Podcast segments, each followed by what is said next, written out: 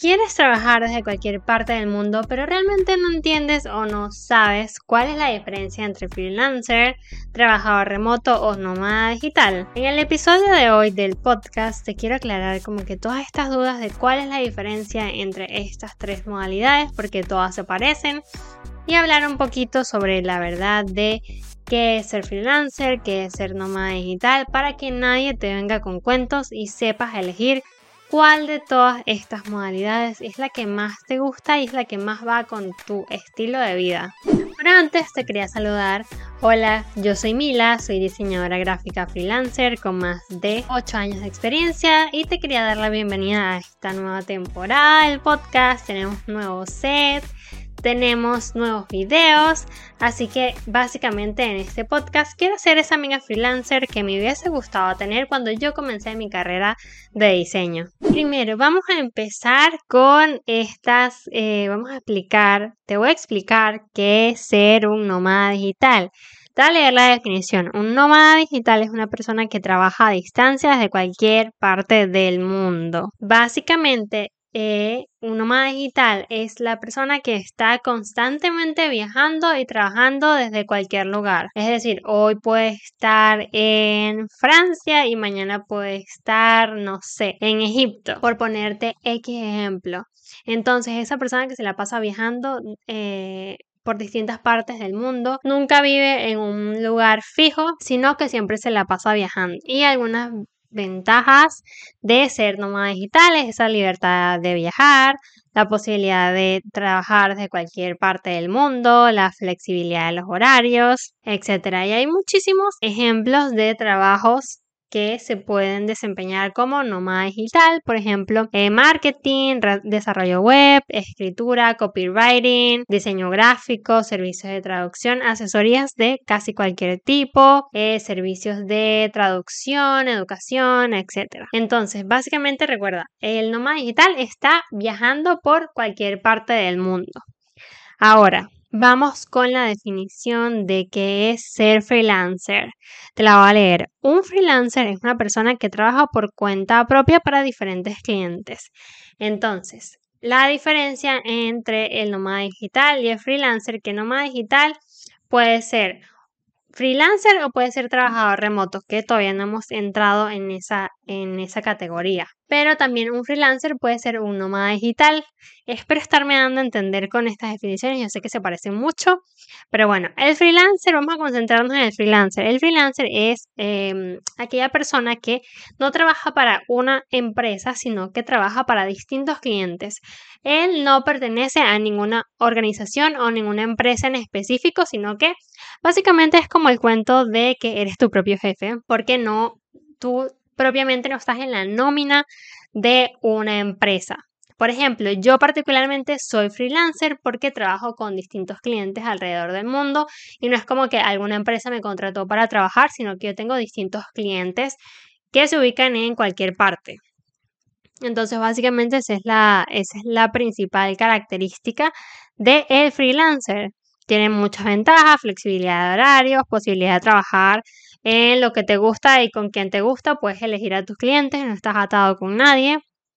También tienes libertad de elegir en los proyectos que quieres trabajar, porque precisamente como no estás dentro de una empresa en específico, puedes trabajar con quien tú quieras, cuando tú quieras. Eh, sí tiene algunas desventajas que puede ser como la falta de estabilidad laboral, en el sentido de que no tienes como que un cheque fijo todos los meses, pero claro, esto eh, está un poquito en debate siempre porque eh, yo lo que siempre digo, cuando alguien no está seguro de si ser freelancer o no, primero esto no es para todo el mundo, de verdad necesitas ser una persona disciplinada perdón, y comprometerte, pero la estabilidad laboral yo siento que es más como un concepto, porque si trabajas dentro de una empresa probablemente te puedan votar en cualquier momento y ya, entonces se acaba tu estabilidad laboral. En cambio, eh, entonces dicen que ser freelancer es mucha inestabilidad. Es cierto que si trabajas de pronto por proyecto y hay meses donde tienes menos proyectos que otros,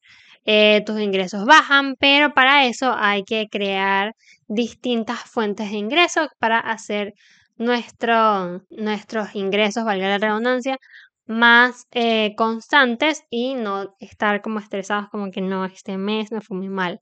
Entonces hay sus técnicas para poder lograr, lograr esto para que no tengamos como estas ventajas de em, que no tengamos estabilidad laboral. Y que bueno, una de las desventajas o ventajas, dependiendo de cómo seas tú, es que tienes eh, que gestionar tu propia empresa, tu propia marca personal, porque como no tienes un jefe que te diga qué es lo que tienes que hacer, tienes que ser una persona muy disciplinada para poder lograr los objetivos que te planteas como freelancer o como marca personal o como con tu propia empresa. Ahora, hablemos de qué es un trabajador remoto. Por definición dice que un trabajador remoto es una persona que trabaja para una empresa a distancia. Esta es la mayor diferencia. El trabajador remoto trabaja para una empresa o un cliente en específico y no trabaja con más nadie. Y lo puede hacer desde cualquier parte del mundo igual. Entonces es aquí donde se unen como que las tres definiciones porque un freelancer y un trabajador remoto pueden ser nómadas digitales porque todo este trabajo se realiza de forma eh, a distancia. La diferencia recae en si tú trabajas solo o trabajas dentro de una empresa o con varios clientes. Entonces, para hacerte la definición, el camino más sencillo es eso. La diferencia principal es con quién trabajas. Si trabajas para varios clientes o si trabajas para una empresa en particular, que esa empresa te paga un sueldo y estás dentro de esa nómina. Y aparte, dependiendo de cómo Em, vivas eh, o cómo desempeñes estas tareas, si estás trabajando y viajando al mismo tiempo alrededor del mundo, eres un nómada digital o si estás en tu casa, eh, puedes ser un freelancer común y corriente o un trabajador remoto. No necesariamente tienes que ser un nómada digital si no quieres.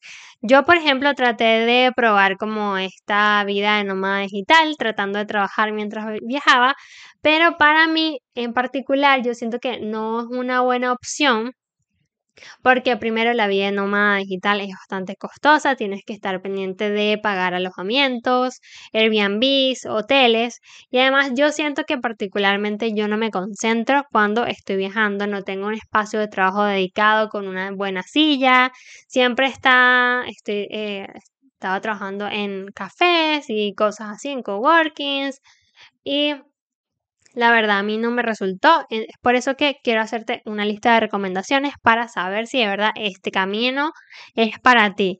Lo primero es que elijas la opción que mejor se adapte a tus necesidades y objetivos. Esta decisión es muy, muy personal. No te dejes llevar por estas personas eh, que a veces promocionan esta vida espectacular llena de lujos y que trabajas desde la playa, porque eso es mentira. Trabajar desde la playa creo que es una de las cosas que es una gran estafa, porque realmente no, ni estás disfrutando de la playa ni estás concentrado trabajando. Además que trabajar en la playa con una laptop, bueno, o, o, bajo el sol, es muy difícil. Tienes que estar pendiente de muchísimas cosas, de que no se te moje la laptop, de que tengas batería, etcétera, etcétera. Entonces, de que no se te llene de arena, por ejemplo.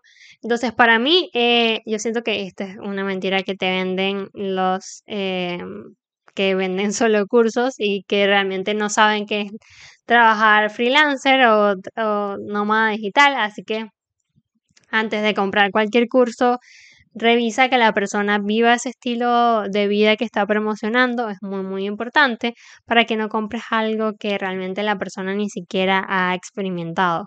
Otra de mis recomendaciones es que si estás pensando en convertirte en nómada digital, asegúrate de tener suficientes, no suficientes habilidades, pero sí estar claro de que debes ser una persona disciplinada, que no tienes un jefe que te esté diciendo qué tienes que hacer, que de verdad tengas un orden y una forma de trabajar una de las cosas que a mí me ayuda personalmente a mantener como una rutina es que me levanto como si yo fuera a trabajar a un lugar presencial, me visto, tengo mi propio uniforme, me arreglo, que quedarme todo el día en pijama me hace sentir mal y me hace ser menos productiva.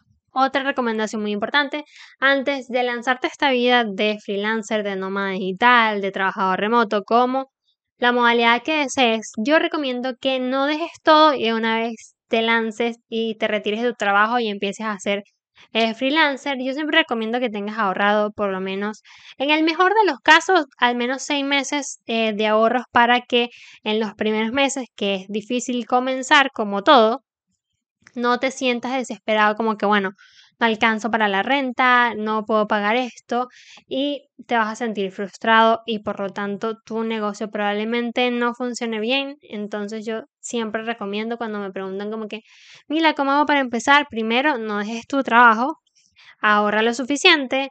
En el mejor, mejor de los casos, ahorra para seis meses o un año de, para tenerlo como de colchón y empieza dedicándole varias eh, poquitas horas a la semana, mientras poco a poco haces la transición a completamente a ser freelancer, porque siento que esto evita bastante el estrés y un poco el riesgo de no saber qué va a pasar, de qué voy a hacer con mi vida, de qué voy a hacer el mes si no me llega un cliente, etcétera, etcétera. Y otra cosa muy, muy importante antes de empezar este mundo de ser freelancer, yo siempre te recomiendo que Obviamente en el mejor de los casos, entiendo que no siempre tenemos una oficina dentro de nuestra casa para comenzar, pero sí tratar de que tengas un espacio dedicado solo para trabajar, porque es muy fácil confundir nuestra vida diaria con nuestro trabajo, distraernos porque tenemos que hacer las cosas de la casa, eh, distraernos porque tenemos la cama al lado y nos podemos acostar a dormir, ese tipo de cosas. Es bueno separar dónde descansas y dónde trabajas. Y espero que te haya gustado el episodio del día de hoy, pero si te gusta este tema de ser freelancer, de viajar al mismo tiempo y trabajar, te quiero invitar a que veas este video donde en este episodio del podcast te cuento cómo hice para estudiar branding en Nueva York y trabajar y estudiar al mismo tiempo este curso. Así que haz clic aquí.